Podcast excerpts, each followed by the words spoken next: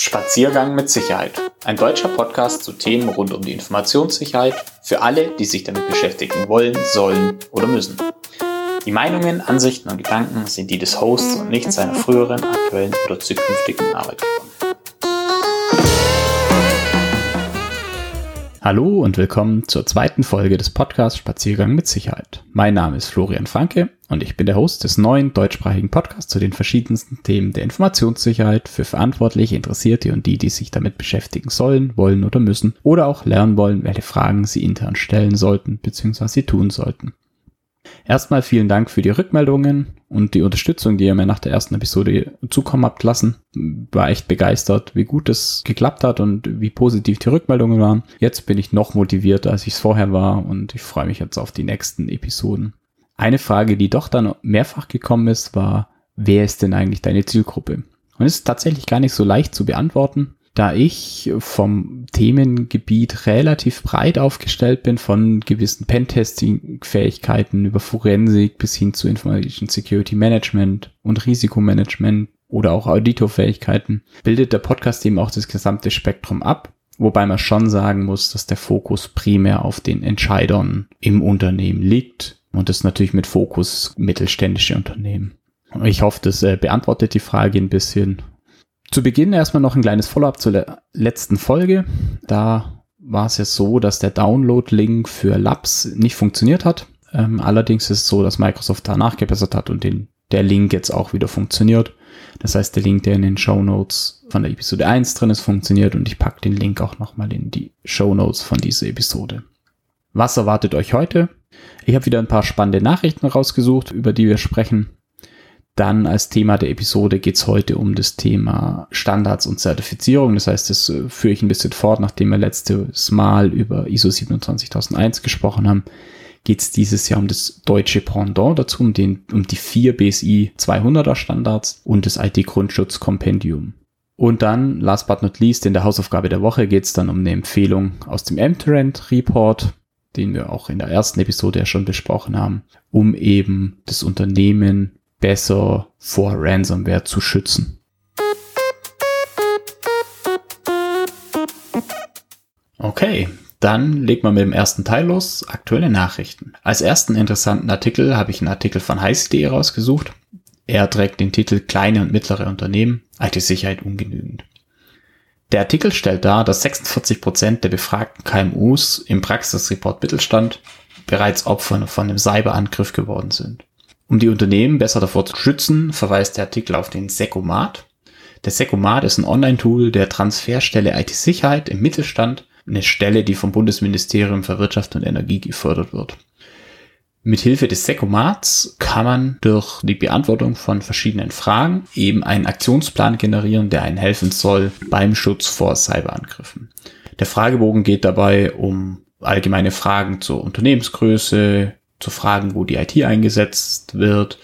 Dann muss man gewisse Schadensszenarien bewerten und am Ende kommt eben dann ein Aktionsplan raus mit verschiedenen Maßnahmen und die Maßnahmen sind dann geteilt in technische Maßnahmen und organisatorische Maßnahmen. Also meines Erachtens eine echt sinnvolle Sache. Ich habe es mal für mich selbst durchgespielt und es halt für ein sinnvolles Tool und es lohnt sich auf jeden Fall mal hier 30 Minuten Zeit zu investieren und die Fragen zu beantworten. Gut, als zweite Nachricht habe ich eine Warnung des LKA Niedersachsens, Spam per Kalendereintrag aus E-Mail herausgesucht. Das LKA warnt vor ungewöhnlichen Terminanfragen per E-Mail. Die Spammer verschicken hier im Namen einer wahrscheinlich existierenden Person einen Termin, der in den aktuellen Kalendersystemen, also Outlook, iCloud Kalender, Google Kalender und so weiter, gegebenenfalls automatisch übernommen wird und oft sind die in den Einladungen auch weitere real existierende Namen enthalten und unter Umständen auch welche, die euch bekannt sind. Der Artikel listet auch typische Red Flags aus, also Anzeichen, wie man solchen Spam erkennen kann. Und hier würde ich auch empfehlen, dass man die Red Flags auch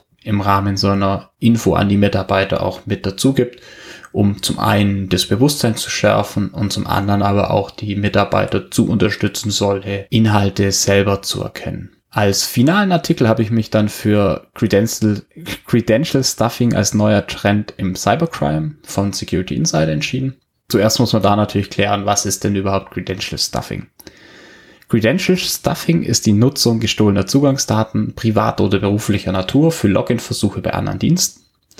Sprich, das Horten und Sammeln von Zugangsdaten und dann das Versuchen, diese auch bei anderen Diensten zu verwenden. Also ich habe dann die Zugangsdaten bei Amazon und versucht halt eben die gleichen Zugangsdaten auch bei Google, um rauszufinden, ob das gleiche Passwort sowohl für Amazon als auch für den E-Mail-Account genutzt wird.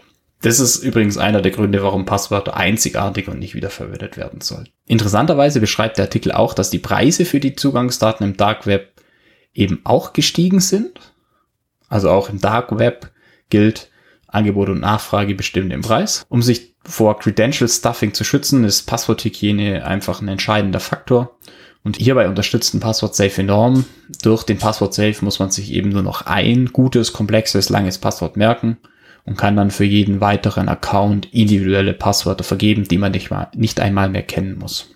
Soweit zu den ausgewählten Nachrichten. Im nächsten Teil der Episode geht es eben um das Thema der Episode und da baue ich auf das Thema der vorherigen Episode ISO IEC 27001 als Standard für Informationssicherheit auf.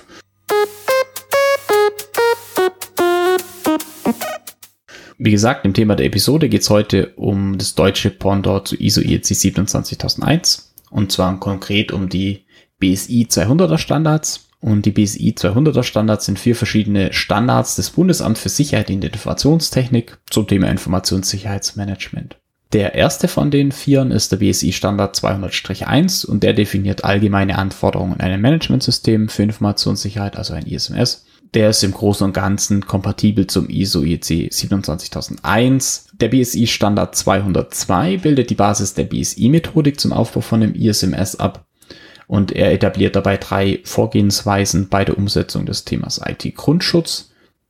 Der dritte im Bunde ist dann der BSI Standard 200-3 und der beinhaltet erstmals gebündelt alle risikobezogenen Arbeitsschritte bei der Umsetzung des IT-Grundschutzes und last but not least ist dann der BSI Standard 200-4, der eine praxisnahe Anleitung zur Umsetzung eines Notfallmanagements im eigenen Unternehmen etabliert bzw. beschreibt. Der ist aktuell noch gar nicht gültig. Derzeit gilt noch der BSI Standard 100-4. Der BSI Standard 200-4 ist derzeit noch im Community Draft und kann noch bis zum 30.06. diesen Jahres eben kommentiert werden. Auf den 200-4 gehe ich auch in der Episode jetzt auch erstmal nicht ein.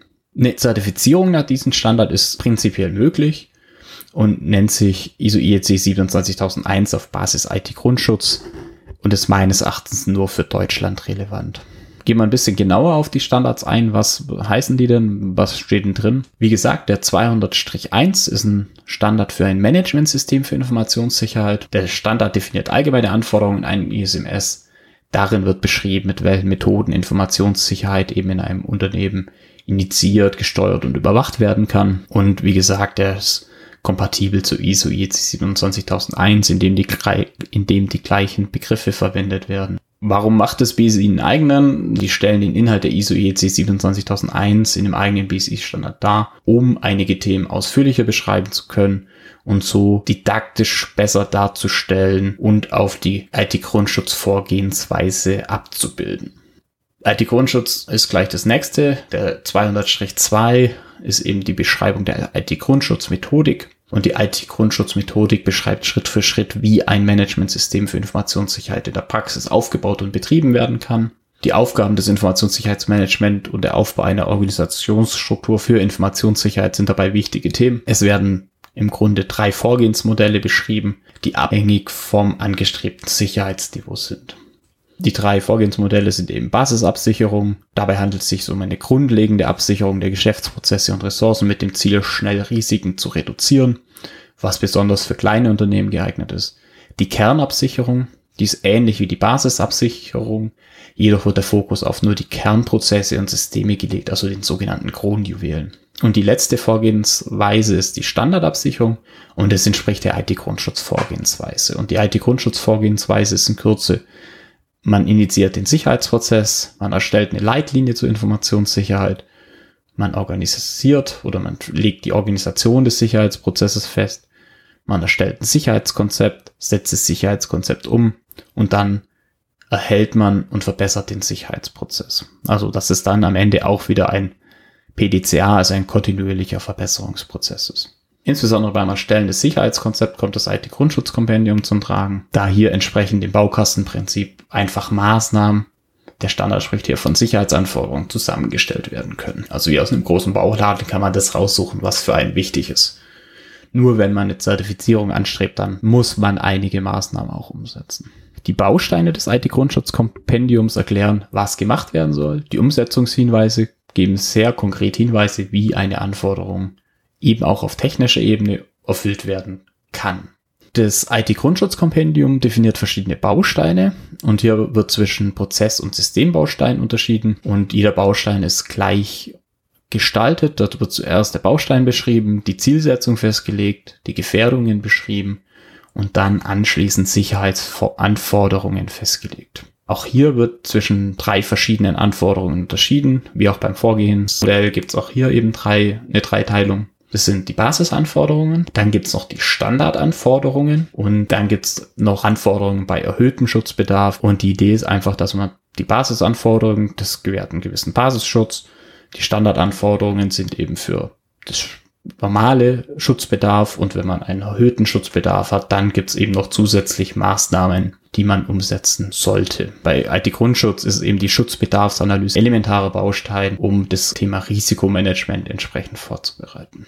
Um Risikomanagement geht's eben auch bei dem Standard 200-3 und das ist die Risikoanalyse auf der Basis von IT-Grundschutz. Das BSI hat ein, hierzu eine Methodik zur Risikoanalyse erarbeitet und der Standard beschreibt, wie aufbauend auf den IT-Grundschutz bzw. auf die IT-Grundschutzvorgehensweise eine vereinfachte Analyse von Risiken für die Informationsverarbeitung durchgeführt werden kann, indem zuerst eine Gefährdungsübersicht erstellt wird, dann die Risikoeinschätzung auf Basis Eintrittshäufigkeit und Schadenshöhe bewertet wird, also die Risikokategorie ermittelt wird, um dann entsprechend der Risikokategorie entsprechend die Risikobehandlung festzulegen. Und Risikobehandlung bedeutet einfach Risikovermeidung, Risikoreduktion, Risikotransfer oder Risikoakzeptanz um dann die risikomitigierenden Maßnahmen entsprechend in das Sicherheitskonzept zu integrieren. Und wie gesagt, auf den 200-4, das Thema Notfallkonzept, gehe ich jetzt erstmal nicht weiter ein.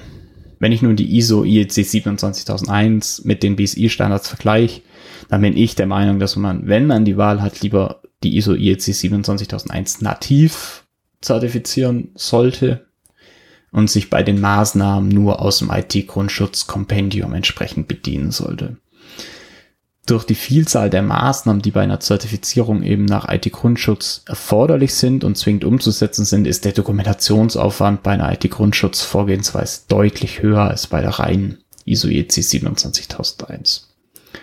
Das IT-Grundschutzkompendium ist allerdings ein super Nachschlagewerk und wenn man Maßnahmen sucht, um etwas Bestimmtes abzusichern, dann kann das Kompendium immer herangezogen werden und als Nachschlagewerk dienen.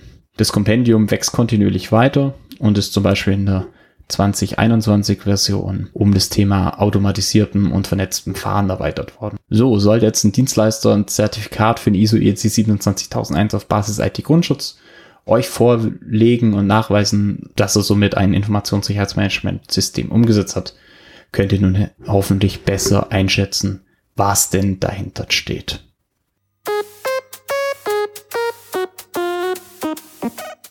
So, dann kommen wir jetzt zu meinem Lieblingsteil, dem Hausaufgabe der Woche. Und die Hausaufgabe der Woche bezieht sich eben wie versprochen auf eine Empfehlung aus dem M-Trend Report zum Schutz vor Ransomware. Und die Empfehlung ist eben der Einsatz der Protected User Group für privilegierte Benutzer, also der Einsatz der Gruppe geschützte Benutzer im Active Directory für privilegierte Benutzer. Ich versuche jetzt mal wirklich möglichst ohne Fachwissen zu beschreiben, worum es hier geht. Das typische Unternehmen nutzt ein System zur Verwaltung von den Computern, Servern und Benutzern, einen sogenannten Verzeichnisdienst.